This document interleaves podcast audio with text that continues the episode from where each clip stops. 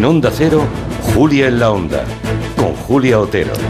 Pues eso que le ha contado Elena, que en una hora empieza el pleno en el Senado con la comparecencia de Pedro Sánchez, otro cara a cara con Alberto Núñez Feijó, y es más que previsible que el asunto que va a ocupar más espacio, aunque Ucrania y la guerra de Ucrania sea en principio el motivo, eh, en cambio será el futuro del Parque de Doñana lo que ocupe más tiempo. Las claras palabras que la Comisión Europea ha dedicado al plan de regadíos para Doñana de la Junta de Andalucía, después de la reunión de ayer con el comisario europeo de Medio Ambiente, no son ni siquiera interpretables son las que son, sin anestesia.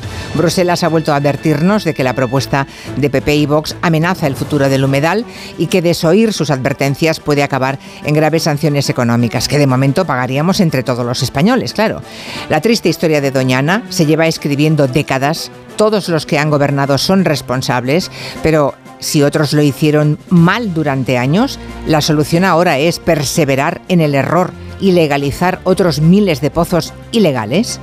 En un rato hablaremos con Eloy Revilla, el director de la Estación Biológica de Doñana, para que nos cuente, no como político, que no lo es, sino como científico, es biólogo, lo que está ocurriendo en ese Parque Nacional, Patrimonio de la Humanidad, uno de los más singulares de Europa.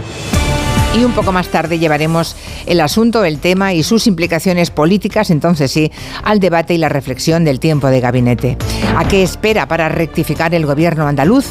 Y si no lo hace, ¿puede frenarlo el gobierno central recurriendo al Tribunal Constitucional? Nos lo preguntaremos en compañía de Arancha Tirado, Julián Casanova y nuestro gabinetero andaluz, Fernando Iwasaki.